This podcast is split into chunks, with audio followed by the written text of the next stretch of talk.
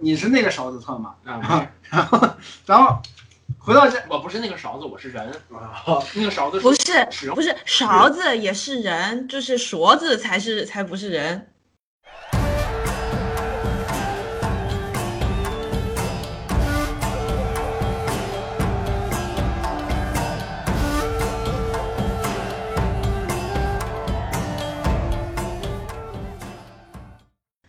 好的，欢迎大家收听本期的文喵评话，我是你们的主播林子。啊，我是你们的主播维欧。我是属于我自己的主播张喵晨。好的，那我们这个节目正式开始吧。好的，开始进开始进黑人抬棺，棺材里面装的就是噔噔噔棺材里面装的就是 AC 老师。等等等等等等等等等等。呃，AC 老师说句话，是的，是的。我帮你老公，你说句话呀！老公，你快说句话呀！就是 AC 老师，就是这一集的那个角色就是瑞士军刀男，除了说话啥都可以。呃后来瑞士军刀男好像也说话了，啊，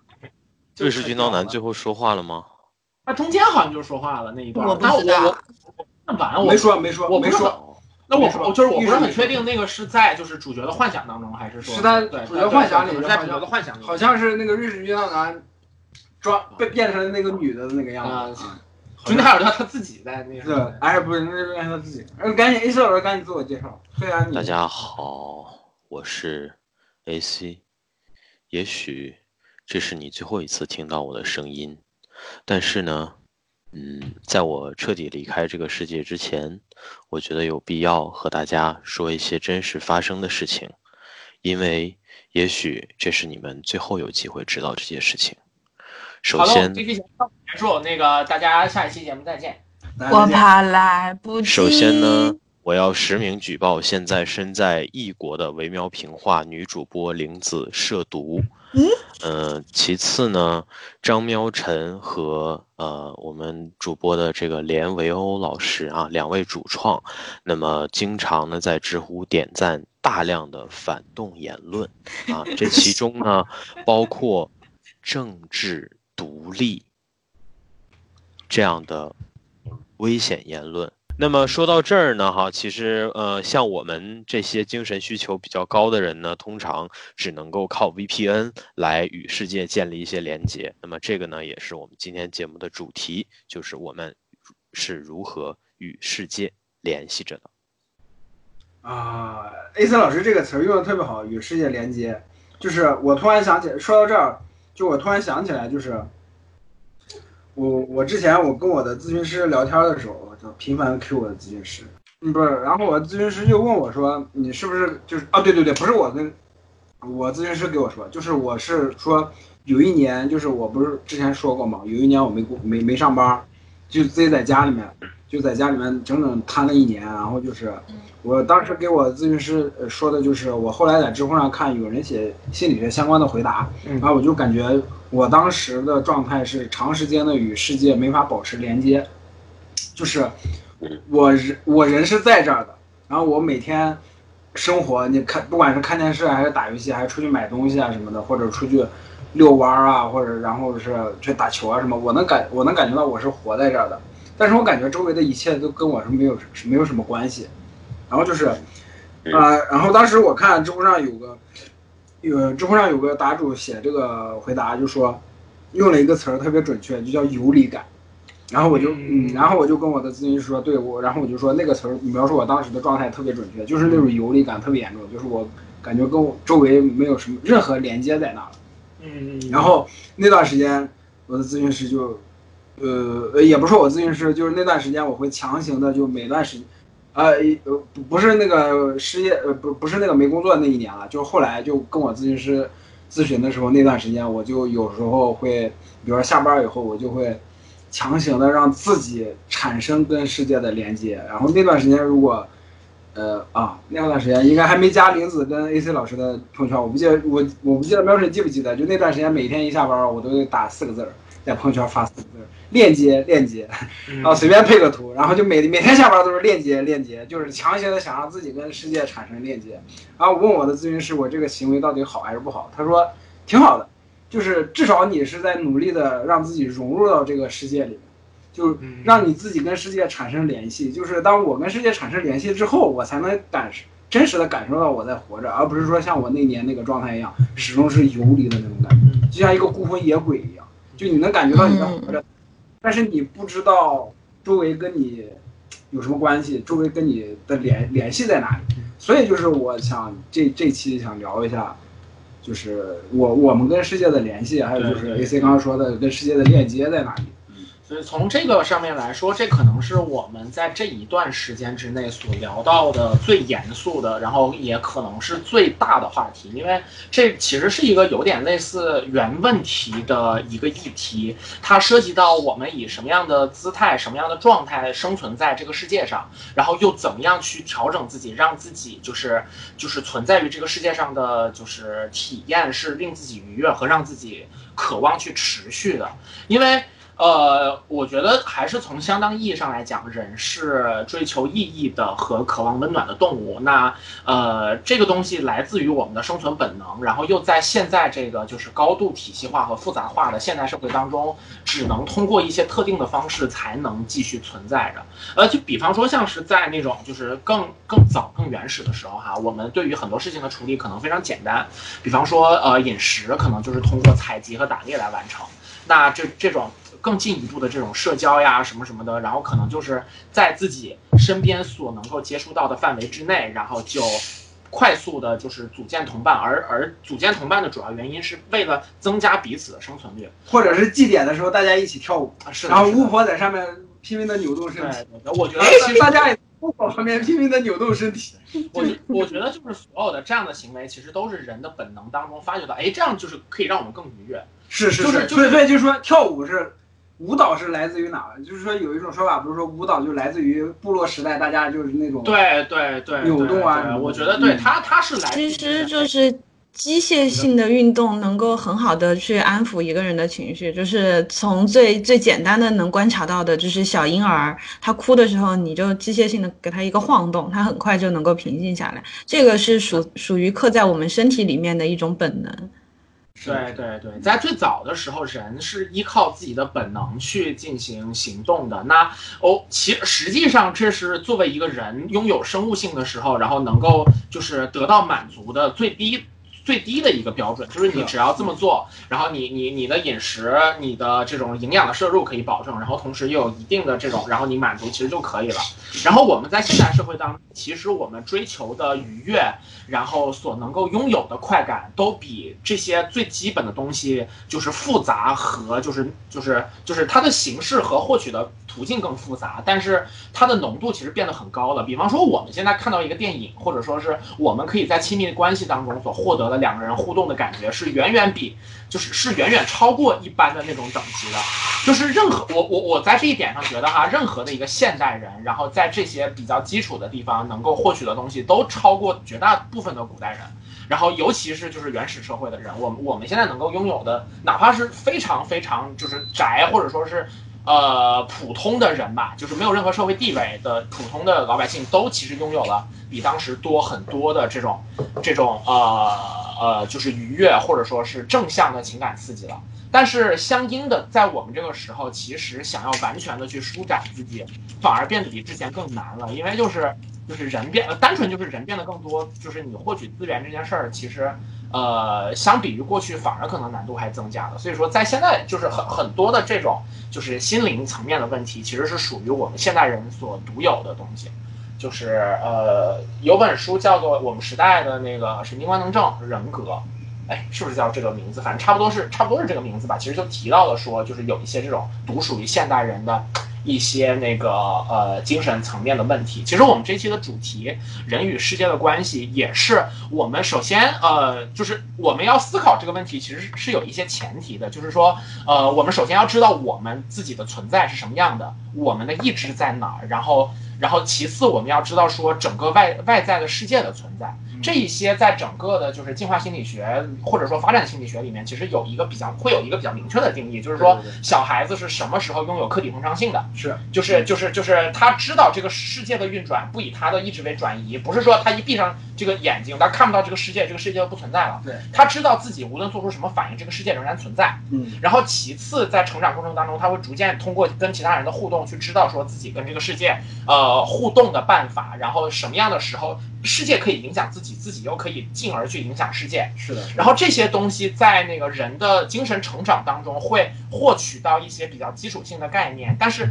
在呃人成年之后，可以拥有了就是拥有了可以掌控、掌控、支配自己生活的这种能力之后，要单独去选择一个方式和这个世界去产生关系。这个关系可能是工作，也可能是这个跟朋友的相处，可能是跟家人的相处这些东西其实都是一个呃，我觉得是互通有无。就是用张璇在那个他在豆瓣儿的留言里面说的一句话，就是互通有无，就是就是我拥有的东西可能是别人所需求的，嗯我需求的东西可能是别人所拥有的。对这个别人可能是朋友、家人，也可能是外，也可能是陌生人，也可能是外界的一些一些机构，然后也可能是不计生命的东西。但这些东西都会是跟你有互通有无的余地的。那就是在这个时候，人跟世界的关系就在最基础的等级上面建立了。然后在在这个之上的话，人对于不同的性质的关系会有自己独特的需求。那其实，在这个层面的需求，就带给了我们非常非常多的渴望和烦恼。我觉得这些就是我们今天可能在接下来会聊的更深的一些话题。是的，是的，嗯，刚才说这段好好像就涉及，你总结一下，感觉就是那个马马斯洛那个需求，对差不多差不多那个阶阶阶梯状那个东西，金字塔那样的东西，对嗯这个就是我就是说到互通有无这一点，我们会从其他的地方需求什么，或者说是我们的这种怎么说呢？呃，良好的发展吧，就是就是那个让个人这这这个在那个就是社会学，就是马克思主义社会学当中有提到说，就是一个又良好的节目，良好的社会应该，不是那倒不至于吧？这个还是能说的吧？污蔑，你怎么能说不能够提这个呢？就是说，那个一个良好的社会应当应当让所有人达成全面的发展。这种全面的发展，就是尽管看起来很泛，但实际上的确是我们能想到的最理想的结果。就是就是你呃怎么讲呢？是完整的把一个人的个性发掘出来，并且让他施以最大程度的展现。那从这个角度上来讲，基本上就达到了一个人一一个人个人福祉的最大化。我觉得。嗯嗯嗯，就是说的有点悬了，然后就是 概，对对对然后咱们就落下来，落到实实实际的问题上。对对对就是因为我们大纲里面对那第一条不是写的是什么时候有了我的概念，就是嗯就是嗯，怎么说？就我我，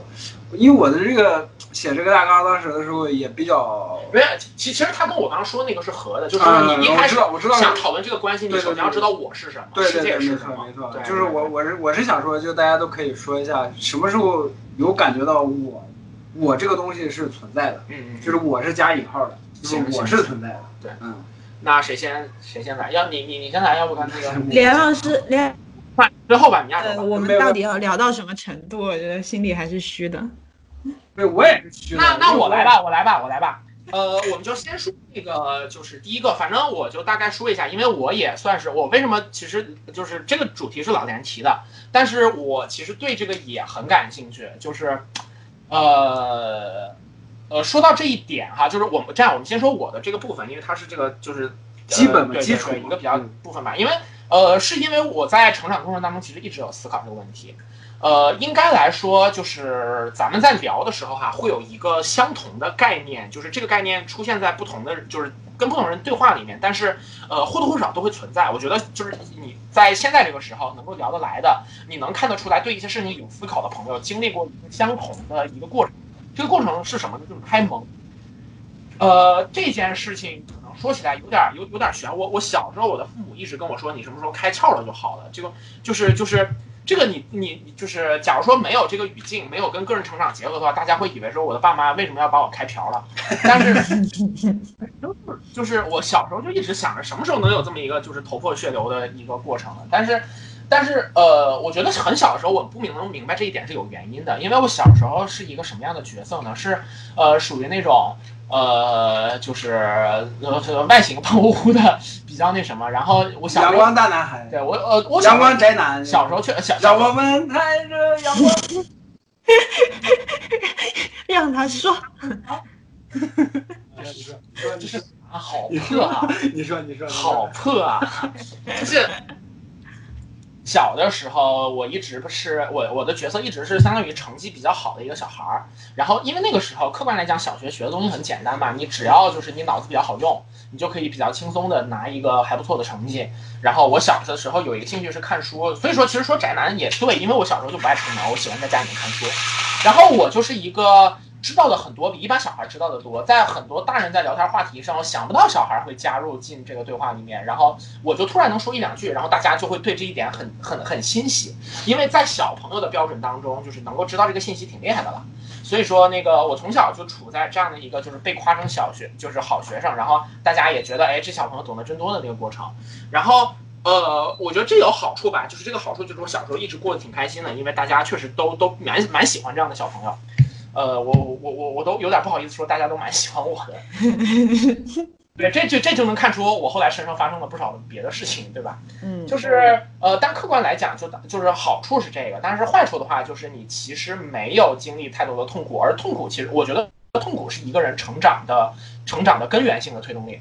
那如果说你的生活当中过得很顺，你就没有去思考这种就是自己的存在，没有思考就是他人跟自己的关系的这个这个这个这个这个出发点，对吧？这个很简单，因为如果说你的生活是完美的，不需要其他的推动力，那你完全可以这么过就好了，你不需要思考任何其他的问题，因为大家会喜欢你。所以说，实际上在认识到这一点是我在中学的时候，由于我的转校生身份和我当时的一些我我不是很喜欢。呃，就呃，就是说，我觉得我应该去更好的班级吧，因为当时是分那种班的。我觉得就是当下的那个环境里面，身边的同学并不都是就是很出色的同学。我觉得这情况我可能也不是很满意，所以说我我先天上来讲，就是也没有在很用心跟班里面的人相处，所以说其实有一点遭到身边的人的排挤。呃，等到后来我进了那个重点班之后的那个状态，就让我非常的就是感觉很明显，因为那个氛围很明显，跟我从小到大生活的班级都不一样。就是你在这儿并不是这个地方的核心，同时你也不见得那么受欢迎。在这个环境里面，外界的压力一下子给了就是这种思考自己和外界的关系的推动力，因为你很明显的感觉到你并不从属于这个地方了，同时它这个地方带给你的是压力。并不是这些相相关什么东西，再加上可能确实就是年龄到了，因为就是十五六岁嘛，就是差不多那个大脑也该开始发育了，然后就就就进入到了思考这个问题的过程当中。当时真的是想了很多，就是我从北方转学到南方所经历的事情。我说河北省来，然后我那我就更远了，我是从黑龙江转学到广西。你你想一想，就这个距离，基本上是你能够在中国大陆上面能够跨越的最远的距离了。我从我从东北来，对对，就是这个距离可能跟就是那个内蒙古东边跟内蒙古西边的距离差不多，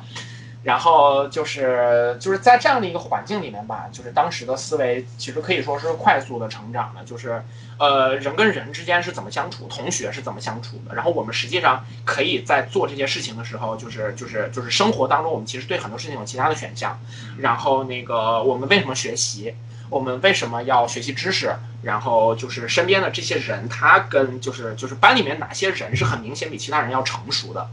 呃，那这些成熟的人，他对待事情的关系跟其跟其他的那种看着很幼稚的同学关系，呃，就是就是他们之间有什么区别？我们应当去做一个什么样的人？然后在这个环境里面，就是面或者说面对就是当时的一些班级之间的矛盾呀，然后这种这种问题，然后应该怎么去想？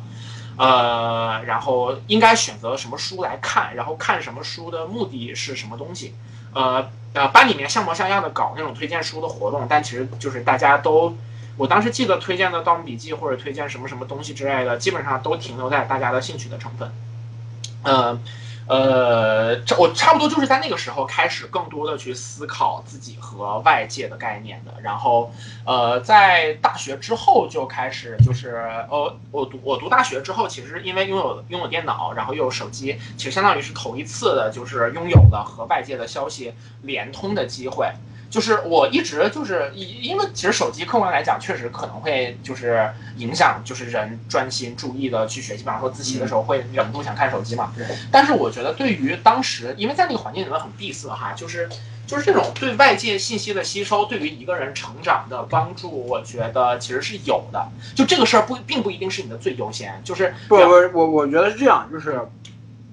外界的信息会不会帮助你成长？嗯。还是要看这自己这个人到什么程度，对，到什么程度，你能不能接受到这些信息？对，比如说，如果你是一个小学生，嗯，突然告诉你，嗯，就互联网摆在你面前，你也只会成为肖战粉而已。对，一个小学生来说，我的意思是你突然告诉你，成天拉踩人家肖战粉。比如说你是一个小学生，你突然看到一一个一道一一个消息说中国的人口下降，嗯，会给未来。二十年中国造成什么样的影响？你去看这个是无法理解的。对对。其实，所以就是你能不能成长，还是基于你自己自身的阶，就是成学习的阶段。对你自身的学习能力，还有理解能力，你已有的信息和你所就是你所身处的成长，就是信息整合这些东西。对这些东西其实是对综合的影响。但是你是要。起码是要有接受这个信息的权利。是的，是的，对对对。不管你能不能接有接受的能力，但是你是先要接受，然后你能不能接受是再看你自己。How many roads must a man walk down before you call him a man? How many seas must the white dove sail? Before she sleeps in the sand. And how many times must the cannonballs fly before they're forever banned? The answer, my friend, is blowing in the wind. The answer is blowing in the wind.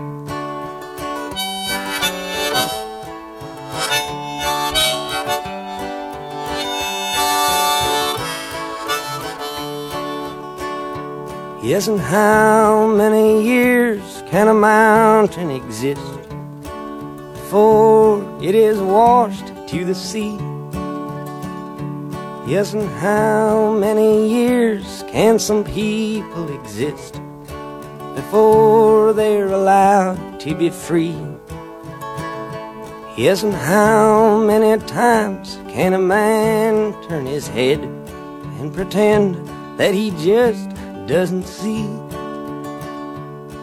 the answer, my friend, is blowing in the wind. The answer is blowing in the wind.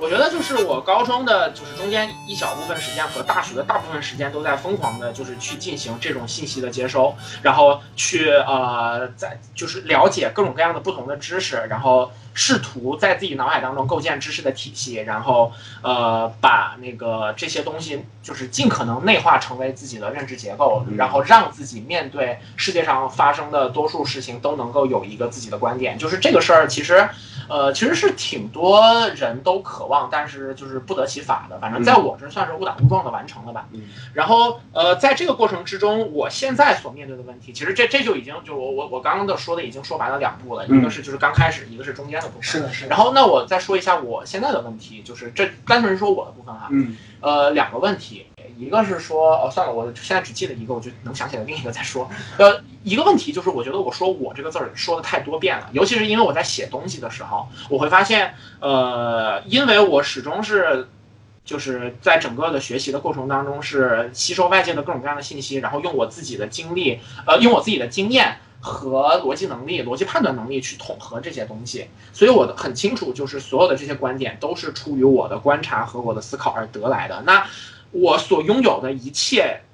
最多也都只是我自己对于这这这这个事情的观点，或者说是我自己所拥有的信息。那我的出发点就只有一个，就是我自己。那其实对于无论是我去呃进行艺术创作，去写一些东西，或者是说我在跟其他人交交往的时候去进行那个判断，我能够做的只有就是同理心，或者说是就是猜度对方的想法，还是用我自己心里面的框架去套。嗯，就是最那个什么的是，我我现在会在写东西的时候刻意避免使用第一人称，就是这个东西最好的状态肯定是。肯定是就是自然的合理，而就是你说太多是自我意识过剩。对，你不说又不对，对，你不说，你要么是隐瞒，嗯，要么是要么是不合理，因为你你你你始终要有属于你自己的东西，因为属于你自己的那个最核心的部分是真的，对你不能没有。嗯所以说就是在这一点上，我我觉得就是我呃问题可能就在我们今天的主题上，就是我能够摸得到我的形状，但我并不非常确定我与世界的关系应该是什么样的。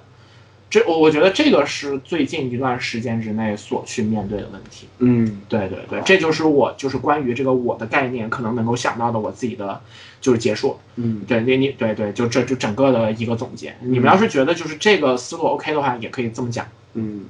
好，然后然后我来说吧，就是。嗯我我没想到喵晨一下子就说了这么多，就是 因为是就是把战线拉得很长。本来我们想慢慢慢慢的大家一一个一个的聊下去，结果喵晨直接我的一生，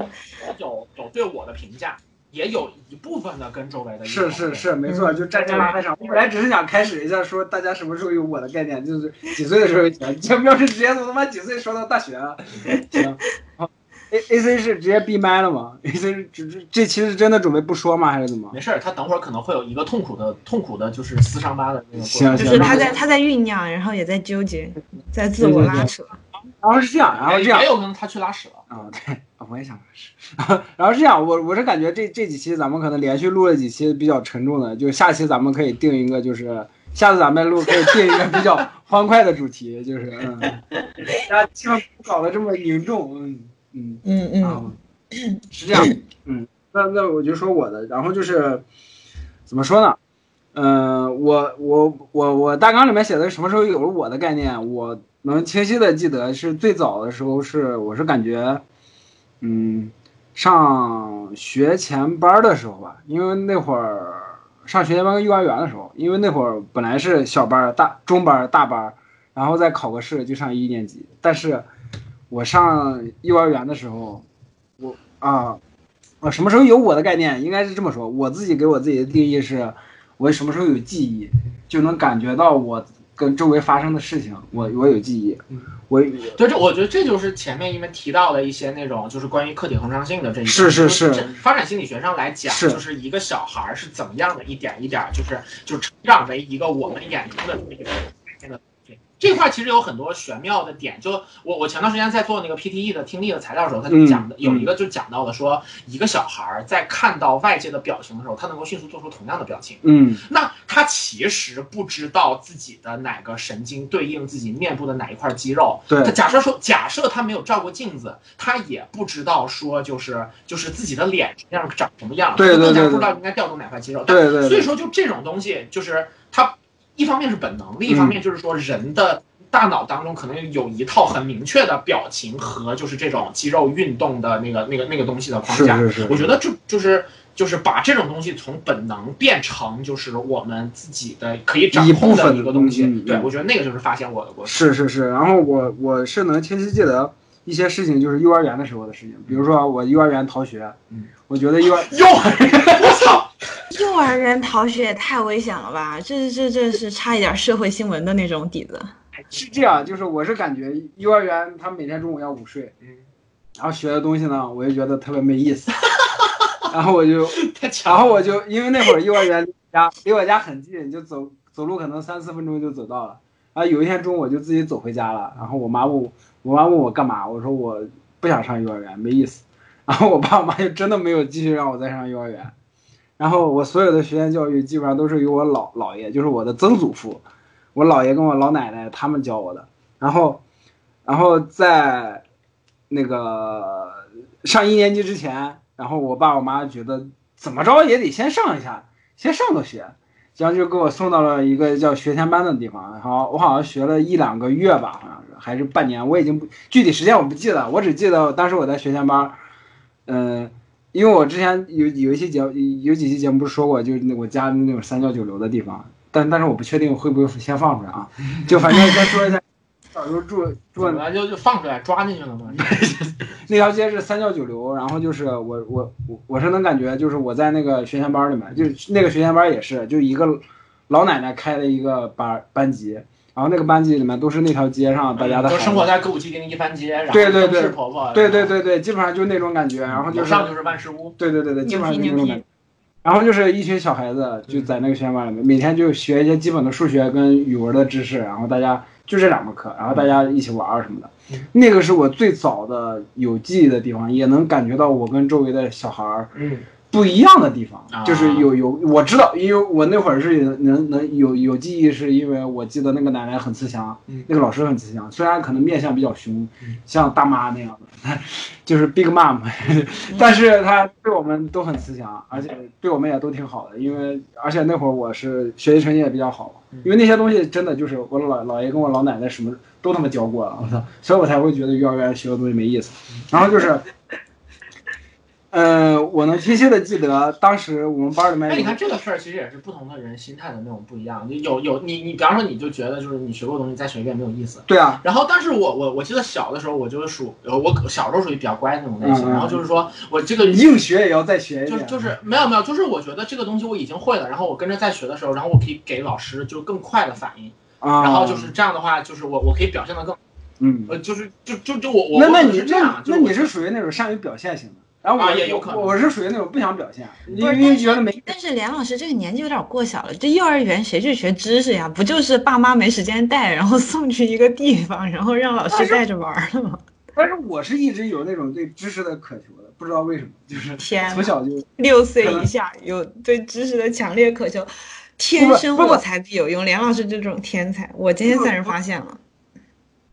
那会儿也不算是对知识渴求，反正就是那些知识我都知道，就比如说最简单一加一什么加减乘除那些东西，啊我都一，因为我能清晰记得一二年级学的东西，我是二八乘以六十三等于多少？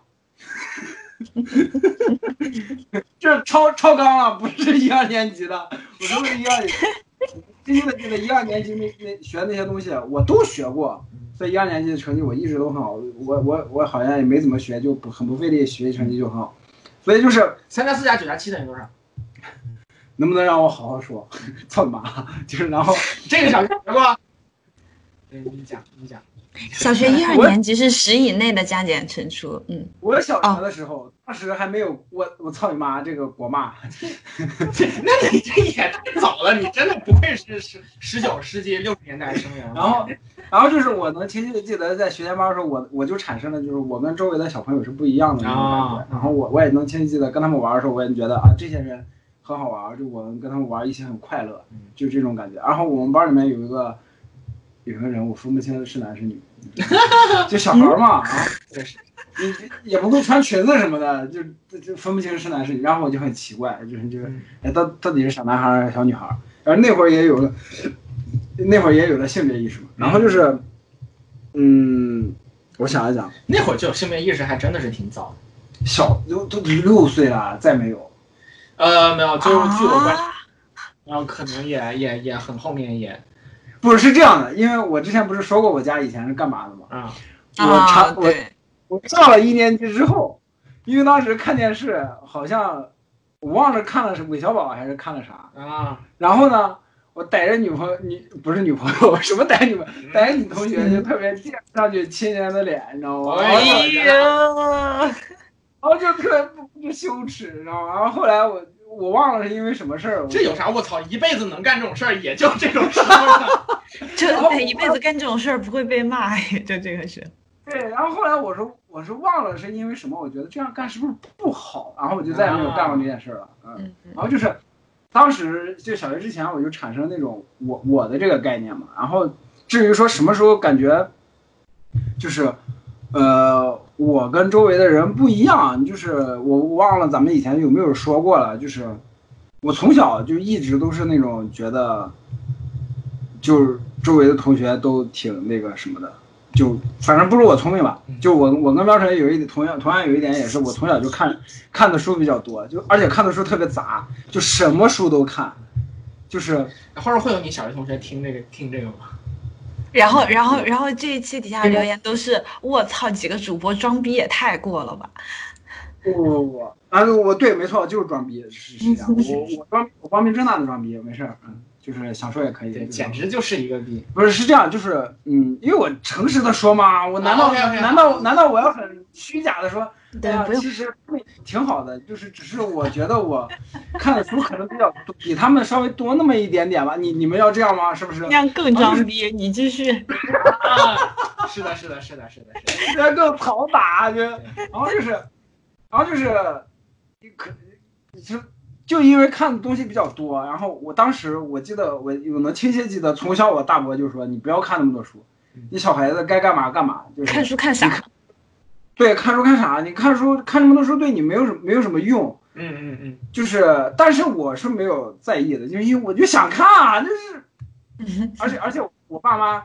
吹小时候吹吹牛逼，就吹自己家孩子有多好的时候，每次都说，哎呀，我们家儿子吃饭都拿着本书看，怎么的，他都是是是，他这这还是有一个正反馈的。是的，对，但是。我就我听着就会很烦，就说我看书怎么了？就是是吧？就是就这实际上不是一个要拿出来怎么说的事情，是的，很平常的一个行为。是的，是的，是的。然后然后就是就就可能因为这件事情，也也像标准一样，从小就懂的事情比可能是比较多一点。然后我就觉得，嗯，就真的是跟周围的人，就是也也也能正常的交往或者正常交流什么，也有朋友，也有玩的一起好的玩玩的朋友吧。但是我一直是觉得。就是说的难听一点，我是一直看不起周围的人。嗯嗯，就是这个心理虽然就是特别的那个那个什么自大，但是我是知道清楚的知道，就是我是一直一直都是有点看不起周围的人。因为就像玲子那期，我忘了哪期说，就是你大学的时候，你还记得吗？嗯，就是你大学的时候，我知道。嗯嗯，就是你觉得同学，就是我是从小学一路到大学都他妈这么觉得，然后就是我就感觉。就是他们都好肤浅，就我一直是这么觉得，我一直觉得自己深刻啊，或者什么样的。但是，呃，我后来也产生这个矛盾的点在哪？就是我发现我也并没有我我自己做做出来的事情，或者说这这种东西，好像是在我进入社会工作以后，这个更强更强烈了。就是我并没有因为我。懂得这些东西，或者说我知道这些事情给我带来什么收益，或者说让我自己更好，也没有因此而得到更好的生活。对，没错。然后我，然后到那会儿的时候，那会儿的时候我就在开始在想，那我那会儿时候我才真正明白了，就是我大伯当时为什么跟我说你小时候不要看那么多书。那会儿我才真正明白他这句话的意思，就是就是那因为那会儿是会有一个思考在那，就是我看我我懂这么多到底是为了啥？就会有一个这个在这儿，嗯嗯嗯，然后，然后再加再加上就是，你你你会免不免就会去跟周围的人比较，就是你看到周围的人他们怎么样，然后，比如就不管是他们家庭环境怎么样啦，或者说他年纪轻轻就怎么样啦，然后就会不免不免去比较，你不你就忍不住嘛，是吧？人的这个心理特别特别蛋疼，就是你说 凭什么？就就是，然后然后那那个那股劲儿就更更强烈，就是对自己的质疑就更加强烈了。嗯，所以就这就导致了就不断的质疑自己，不断的就是，呃，贬低自己吧也好，或者质疑自己也好，然后就在思考自己到底该干嘛，自己到底就是该懂什么，或者该不懂什么，就是一直在反复的就这个这个过程是在我让我看想想。就起码是在我工作以后到现在，我一直在不停的反复这个过程，嗯，然后也没有一个最终的结果是什么样的，嗯嗯，这这段好像说的真的挺装逼的，是吗？呃，没有了，我我觉得也不是，但是可能就是会在一部分人听来会觉得说，就是这种这种痛苦可能让并并不能让他们共情，因为他们会觉得说，就是大伙儿都都这么。就是大伙儿都挺难受的，为啥只有你还有这一层？我觉得有有很很多人可能会这么想。可是我也我也难受啊！我操，是是是是啊。哎呀，不过就是就是像这种就是分享的是个人的体验嘛，就总有能共情与不能共情的人。每个人的个体的体验也有就是普通与不普通的区别嘛。哎，说起这个，我突然想起来一件事，就是以前有人写吹我科，就是科比布莱恩特吹我科的那个。写写写吹我科的文章的时候，就会说科比当时刚入联盟的时候，十八岁，十八岁还是十七岁我忘了，然后就说他一个人坐在就湖人队的那个大巴最后一排，一个人坐在角落里面，拿了一本世界周刊杂志在看，就说一个十七岁的小孩儿，就在已经在关注什么世界局势这种的，这会这会成为一个吹我科的点，你知道吗？然后我就想起来，我高中的时候，我每周必每周末周六，呃，周六晚上是那个新闻频道白岩松的那个新闻周刊，嗯，然后周日晚上是那个我忘了那个主持人叫什么了，对不起，他那个周刊，嗯，就是我每周都会看一遍。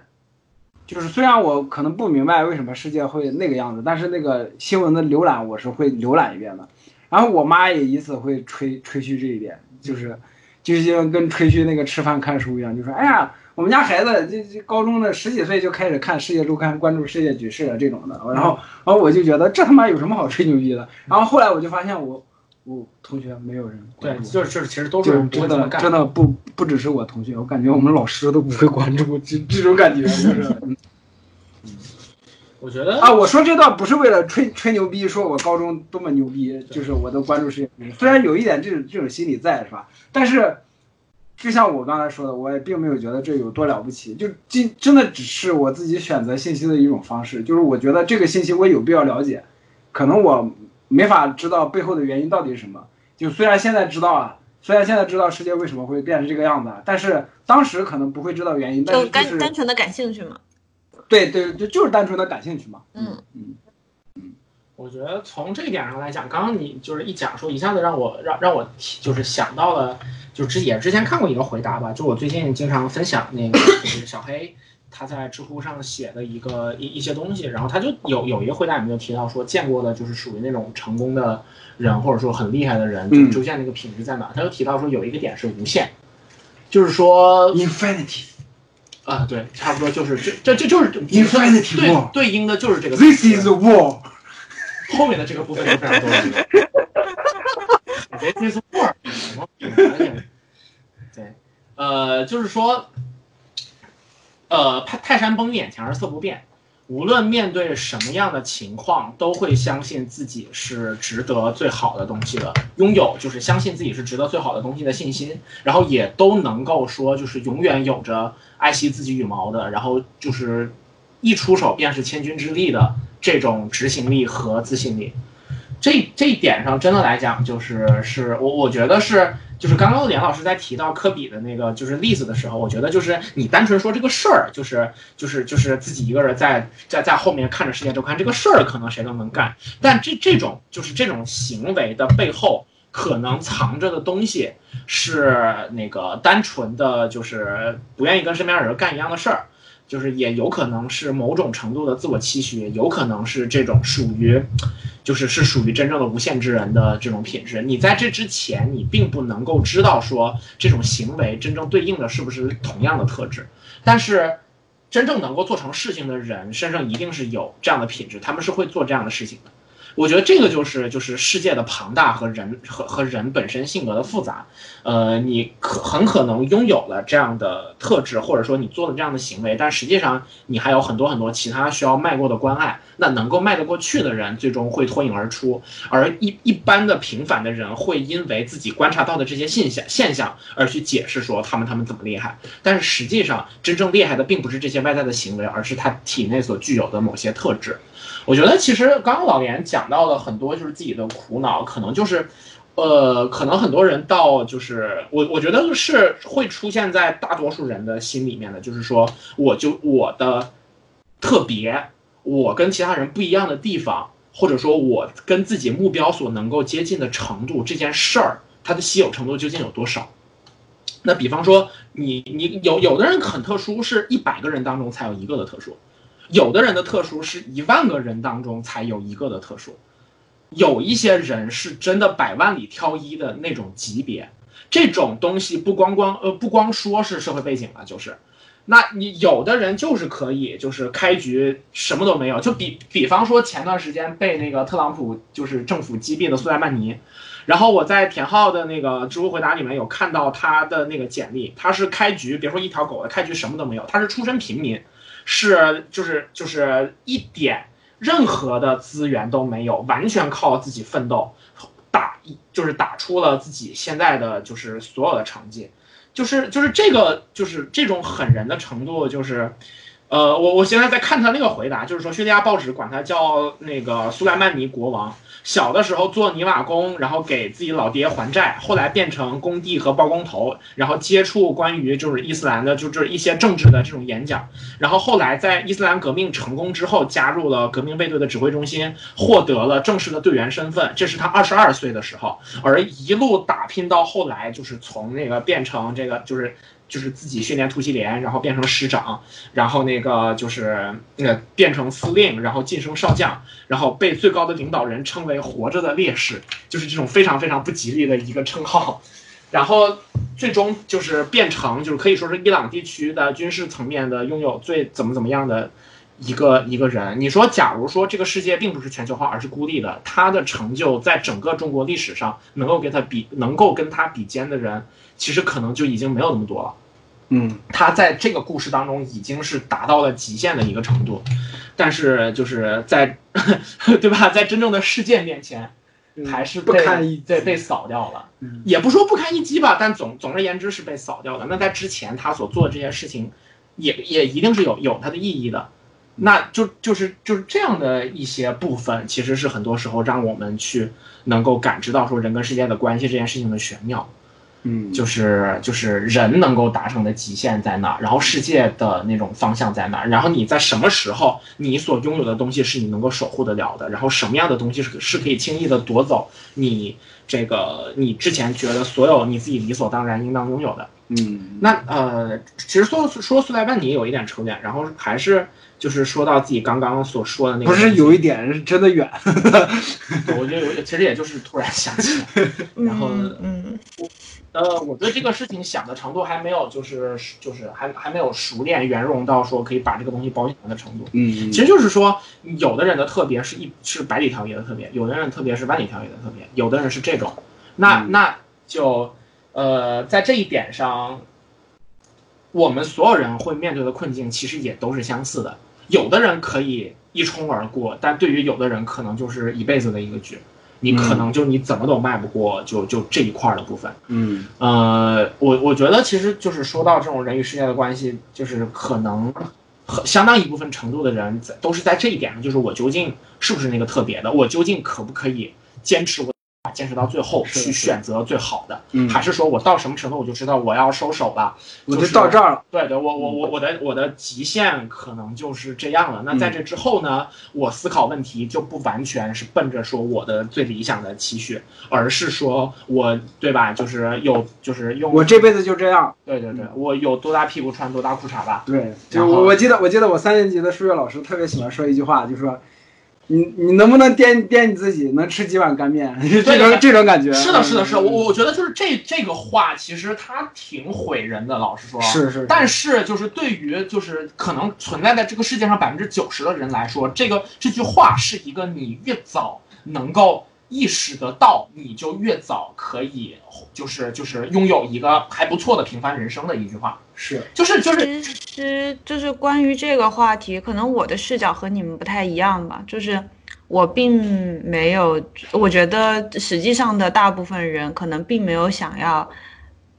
做一个特别的，或者说觉得自己怀才不遇，我觉得觉得自己怀才不遇，或者觉得自己还没有做到极限的，应该才是少数人，大部分人。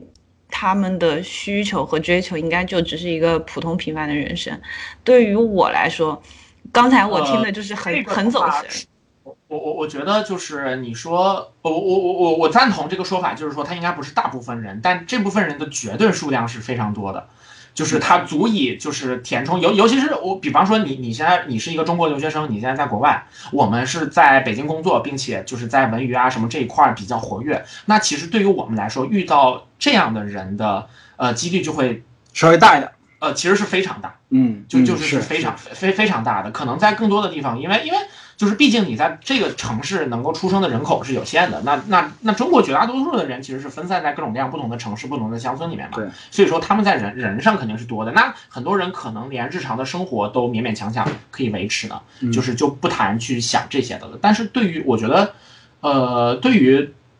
对于就是我们认识的这一批人和会听我们节目的人，以及所有会这么想的人来说，这仍然是他们生活当中一个非常主要的困境。多么牛逼，还抬高我们听众一手。那客观上来讲，我觉得没有多少人会花两个小时听几个不认识的人讲《鬼灭之刃》，这个事儿本身就这个事儿本身就非常的中产和非常的奢侈。对，非常的硬核。嗯，我不是发到那个，我不是把《鬼灭之刃》发到谐星聊天会那那那个群里了，微信群里。啊，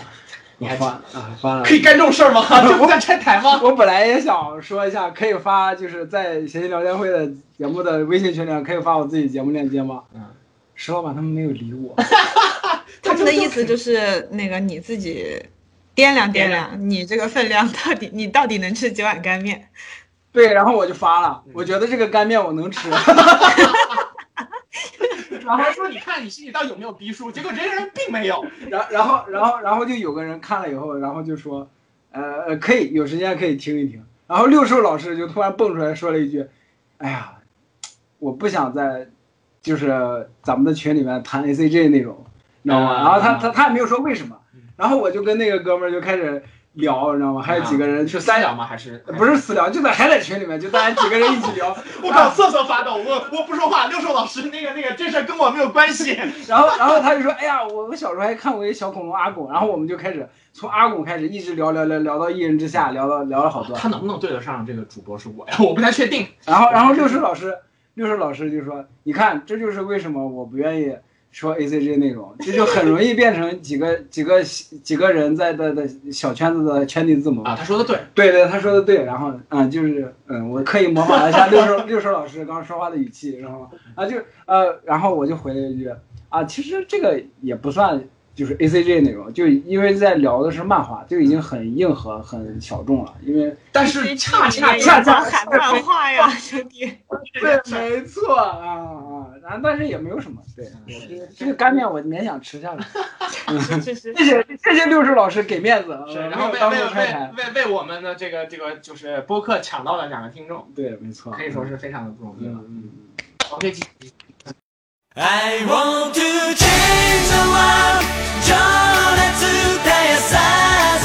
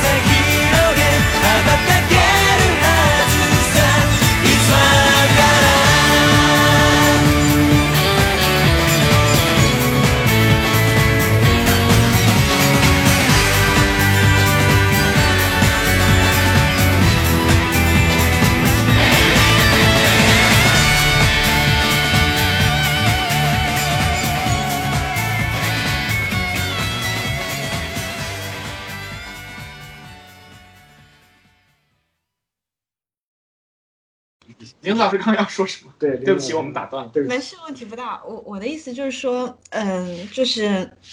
就是对于一些觉得自己有才情的人，就是可能说，嗯，在在大家的意识里头，自己本来就是一个特殊的一个个体，但这种意识到自己是特殊个体的这个事情本身，也会给人带来一种痛苦，就是。这个特殊究竟有多特殊？它有没有独特到说这个世界就独我一份儿？然后，当我们发现我们生活中有一些痛苦和挣扎的时候，我觉得有一种隐秘的感受吧，就是这种痛苦和挣扎是属于我的。当我发现这种痛苦与挣扎竟然有第二个人有，或者第三个人有，或者是甚至是在一些我本来觉得不如我的人身上也有的时候，这种痛苦突然就失去了意义。这种痛苦能够催生的灵感与自傲感也。失去了意义。这种意义的失去，其实是更为痛苦的一件事情。没错没错，对就是赋予痛苦浪漫化，其实是人缓解痛苦的一种，就是嗯一种防御机制对，还蛮嗯主要的防御机制吧。你可以说是防御机制。对对对，嗯其实是还蛮主要的一种一种心态。对，我觉得就是玲玲玲玲子说这点特别对，嗯嗯，这也是，不是这也是就是我怀疑自己的一个原因，就是我嗯我其实，呃，有一段时间真的发现我其实并没有那么特殊，嗯嗯，我我也并没有比周围的人有多厉害，这就导这就导致了我不是说了吗？就是我没法接受别从小没法接受别人的夸奖，然后我我也有这个问题。然后然后这完全懵逼。对，然后这就导致了别人在夸我时，我更加不能接受。其实我，然后我心里面有一个声音就一直在说，其实我没有那么厉害，其其实我真的是个渣或者怎么样的。但是，人会这样。对对对，嗯，而且特别是当你的、你的、你所拥有的才华在另外一套评价体系里面是什么也不是的时候，对，非常的让人嗯痛苦。是的，是的，是的，嗯。而且这个评价体系这个事儿，怎么说？就每个人都有自己的一套评价体系，嗯然后，嗯，就没法量化或者没法一个统一的标准。嗯，嗯就比如说我那个朋友说我画的东西不如那个彩漫，然后我就，然后呃所以我才崩了嘛。就是在我我的评价体系里面不是这样的，但是我是真的没有人说过，就是从这个角度去说今天可是你自己提的啊，是我自己提的。今天是你自己提的，那我们喷他应该就没问题了吧？他是他是胡说八道嘛，就是没事，但反反正我还是会把你们的剪掉。对，就是你把我们喷他的这一段单独剪下来，给他发一份儿，就是个人纯享版 VIP 至尊版。不要这没事，其实就是就假如说说那个，就是从市场的维度上来说，嗯你有更更直接的你需要克服的问题是你他妈多画几画再说，这才是最紧要的问题。几年了才七画，对，跟跟这个对不起。跟媒介没有直接的关系。嗯嗯，好啊啊，那那林林子，你你要你要说你自己的吗？还是咱啊这轱辘就过了？你要是不想说，就直接过了。嗯没事没事，我我可以分享一下。但我就是我的童年是蛮普通的，就是我意识到我自己，就意识到我这个这个概念老师知道这个这个这个的对，特殊之处的时然后候。就感觉跟远在台湾的康蔡康永老师有了精神上的共鸣。是的，嗯是的，而且他看那个白龙反回回忆起自己的名字的时候，都会哭出来的。对对对，谁谁不哭到那段？噔噔噔噔噔噔噔噔噔噔。噔噔噔噔噔噔噔噔噔。过，我不说了，没有这个环节。没事，那别，我多想听呢。你看，这不是仅是在夸林子老师的说话之道吗？啊，谢谢谢。谢。就是呃，就是我有自我这个意识，就是呃，比起你们俩可能就我晚一点哦，跟喵晨比应该早一点，就是在小学中后期嘛。就我在我在那之前就是一个非常普通的破小孩，然后学习成绩很很中等，就是中不溜，也不高也不低。然后呢，和小伙伴们一起玩各种游戏，也是不输不赢那种状态。然后就是极其普通，非常不打眼，完全不存在的这样一个人。然后一直到就是我我十岁的时候，爸爸妈妈离婚嘛。嗯其实当时对于我来说是一个还蛮重要的一个人生经历，就是因为在这里头，但事实上，让你变成了就是就是就是人生经历，就是是另一种走向的一个一嗯一一个情。对，事实上是是如此的。然后然后我那个时候是是我人生中第一次，就是有非常多的决定都需要我自己来做。然后对于一个小学的小孩来说，其实没有太多事情是需要你去做决定和负责任的。但是那个时候，我需要面临一些什么？他们是协议离婚嘛，然后因为我的年纪也够大了，所以我首先面临的第一个选择是，我爸还是跟我跟我妈，这是需要我跟法官说的，嗯。做这个决定就非常的难，因为因为对于对于一个小孩来说，就是很天然的，就是就是为什么我要选呢？就是嗯你俩在一起不是很正常的嘛？但是没办法，必须要做这个选择。然后，嗯，然后这个选择的过程，另外一件事情的发生，就会让他变得更加的困难，就是爸爸妈妈会来争取你。嗯，嗯，就是今天一个把你拉到卧室里，把门一锁，说：“哎，你你心里有这个决定吗？跟着爸爸行不行？啊，爸爸会怎么怎么对你好？你你看你妈脾气那么不好，怎么怎么样？然后然后爸刚出去，一会儿妈妈进来了，又把门一反锁。你不要听你爸鬼扯，以后他肯定会找后妈，就大概就这种吧。然后就就就很难，我那会儿就天天哭，因为我觉得这个东西不是我这个年龄能承受的，我为什么要做这个决定呢？然后每天晚上就睡觉之前，我那会儿就开始，就是特别那几年非常的明显，就是我睡不着觉，然后。大概一个小时，然后脑海里面就是放电影，然后过奇怪的东西，然后才能睡觉。啊，等一下，我插一句，就是嗯林子刚才说这个年纪没法承受，然后这个感觉我也类有类似的，就是我在高中的时候吧，差不多，就是我们家里面的长辈一直都说这个家就靠你了，怎么样？这个家就靠你。然后因为我爸我妈他们那个关系也不是特别好，嗯，然后我当时也有一突然有一一种那种感觉，我靠，就是我是感觉我他妈才这么小，就就是。这这么早就就就把一个家的重担压在我身上，是不是有点太重了？然后我当时也也有这个烦恼，然后后来我就发现，我操，这个家我不要了，我不要承担了，你们爱咋咋吧。嗯就是就是，一哈，我不管了，我走了。就这，嗯呃，然后后来呢？后来呢？他俩就是我，我爸我妈是因为就是真的过不下去，然后才离婚的，所以他们两个的感情非常的不好。然后他们两个争取我的话术，就从爸爸会对你好或者妈妈会对你好，变成了对方不会对你那么好。就是你看看，你也不看，你你也不想想你爸是什么人，你过去跟他能好吗？你妈这个人呢，就就变成这种互相指责。然后那会儿我还不懂事儿嘛，也不明事理，在我的脑海里就变成了他俩可能都不太想要我。啊，嗯，就是就是只截取了这个对话的内容，没有去思考这个这个人他说这个话是为什么。对，然后再加上那会儿邻居啊什么的，因为我们那会儿住家属院嘛，就是邻居们都是爸爸妈妈的同事，然后本身关系可能就比普通邻居要近一些，然后邻居的叔叔阿姨们就会跟你叽里咕噜说一些，然后那个时候就开始慢慢开始意识到一个问题，就是就是当你脱离开这个家庭的保护罩以后，当你要去面对这些事情和这个世界的时候，就是我就变得非常的重要了。就是我做什么决定要依靠我的喜欢，然后我我要承担就是周围的这些言论的压力，就这些东西全部都由我来承受了，而不是有一个家的这个保护在里头。那个时候才开始意识到我的存在，然后也是从那个时候开始觉得。这怎么办？以后得靠自己啊！我还是得好好学习，然后才开始认真学习，慢慢把学习搞上去。我现在还记得特别好笑，我初中呃小学升初中的时候，我们家附近有一个，就是我我念的那个中学，就是它的，它每个年级的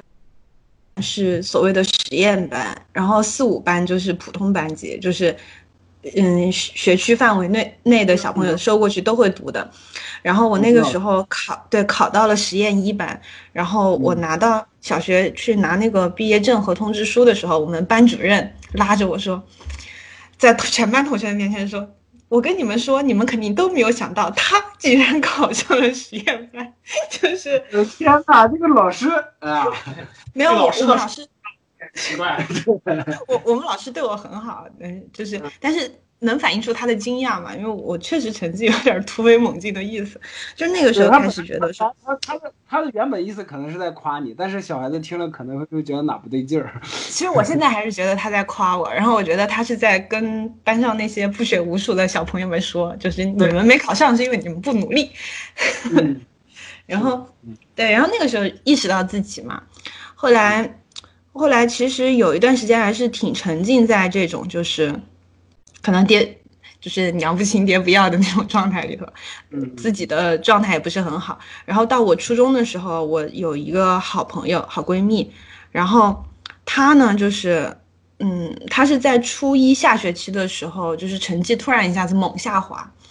然后我们班主任就找我，就说说我们老师长辈来问，可能不太不太合适。他说你是他的好朋友，你问一问他到底怎么了。然后因为我那个同学他是住校的，初中住校，他家是在没有在我们市里，是在别的地方。然后我就找他聊天，然后他才跟我说说他的爸爸妈妈也是突然离婚了。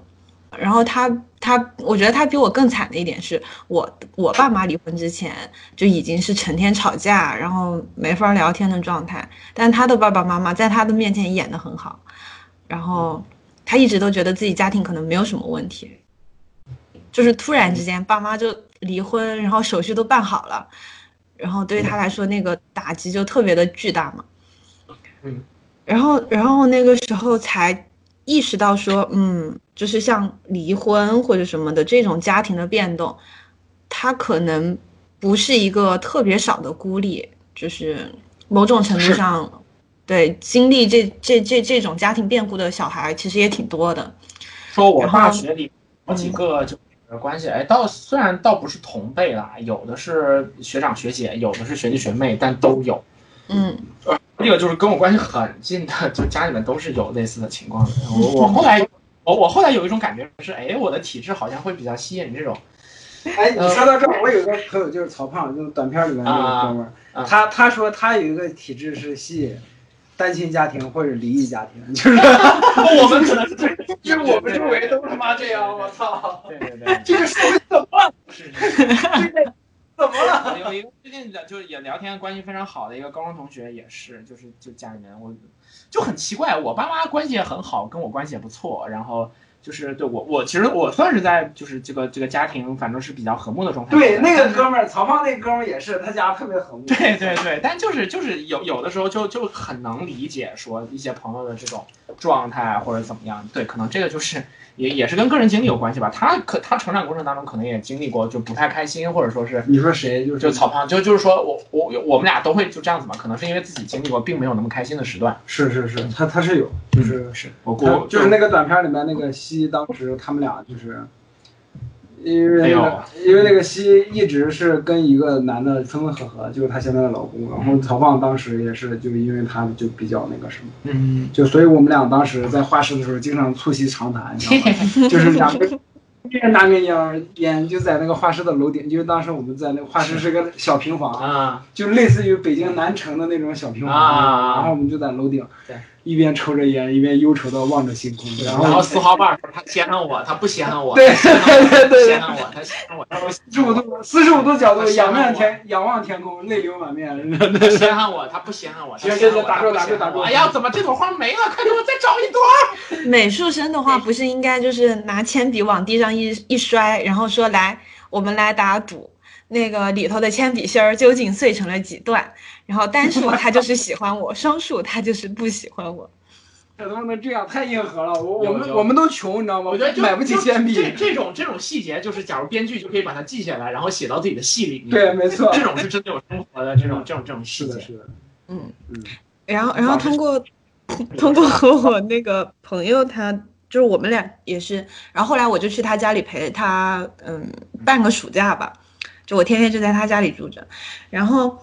就那个时候就就是就是感受到，就是我虽然说经历了这个痛苦，但是这个痛苦并不是独一份儿的，就是因为那个时候啊你免不了会有一个问题，就是为什么是我，就是凭什么这种事情要由我来遭遇呢？就是我是做错了什么吗，或者什么的？你会有这种疑问。但是当和我的那个好朋友一起交流过之后，就是就是才才会意识到一些事情的发生和你这个人是什么样的人和你本身是没有关系的。对嗯就是对对对，对它发生就是会发生，然后不管对不管你是什么样，你做怎么样的努力，我原来会就是有比较大的就是比较大的痛苦，就是因为我我其实因为那会儿也小嘛，我觉得我的我的主要的努力方向就是化解我爸妈的矛盾，让他们可以继续待在一起，但是不管怎么做，最后都没有成功，就会觉得，哎，是我做的还不够嘛，而且包括他们也经常会说。像我妈经常会跟我说，她说我跟你爸就是本来各方面呢思想啊这些就合不拢，还有呢就是教育你这件事情上面，我们教育教育理念理念不一样，所以经常吵架。然后当时呢，就小孩很容易放大自我的感受，就会把这个东西放得很大，我就觉得。呃，就是也是就是呃，家长的表达确实不太好，我觉得这样说不好。嗯就是就是就这个事儿，其实在在家长角度来讲，肯定不应该这么说的。我就我就说的比较坦率一点，这个这样是肯定是不好的。嗯，就是这个有，而且甚至说有基本的同理心，我觉得都能想象得到，就不要这么跟人说话呀。你先让玲子说完，然后三次了。没有，然后然后我就会觉得，就是就是就是，如果说没有我这个人的存在，他们两个的婚姻会不会更幸福一点？这是我小时候会经常去想的一个问题。就所以，我就会想，然后我就会想，就是如果没有我的存，婚姻生活会不会？老天爷不想让我说这句话，啊，那就不说了。没有，就是就是我一个死劲的节目。我们遇到什么困难都不要怕，微笑着面对它。奥为什么！说这种他妈的鬼话的时候就不卡？凭什么是我来承担这个网络的不稳定呢？然后再对，随着成长就发现了，这网络就是网络，不怪任何人。对，嗯，没有，就是就是会想，如果没有我的存在，他们的婚姻是不是会更幸福一点？小时候绕不绕不出这个死胡同，然后嗯，特别是当我惹到我妈，然后我妈特别生气，有时候她，你知道人在气头上会说一些比较过分的话嘛。我妈就偶尔会说一些，例如那个我怎么会有你这种小孩儿？然后什么你看看人家，嗯、如果谁谁谁是我女儿该多好呀？然后或者就是真的是全天下，无论是优秀到什么程度的父母，都逃不过这句话，就是就是就是你孩子真的是，对，所以所以所以小时候就会想，哎呀，也是，就是我觉得我我出生到嗯到现在，就是可能没有给我的家里带来过什么好的东西，除了让我妈生气，让他们两个离婚以外，就是我我的存在好像没有别的意义，就会觉得哎，没有我这个世界也挺好的。当然，现在可能这种想法会少很多，但是小时候钻死胡同嘛，你没有一些外力，你是轻易钻不出来的。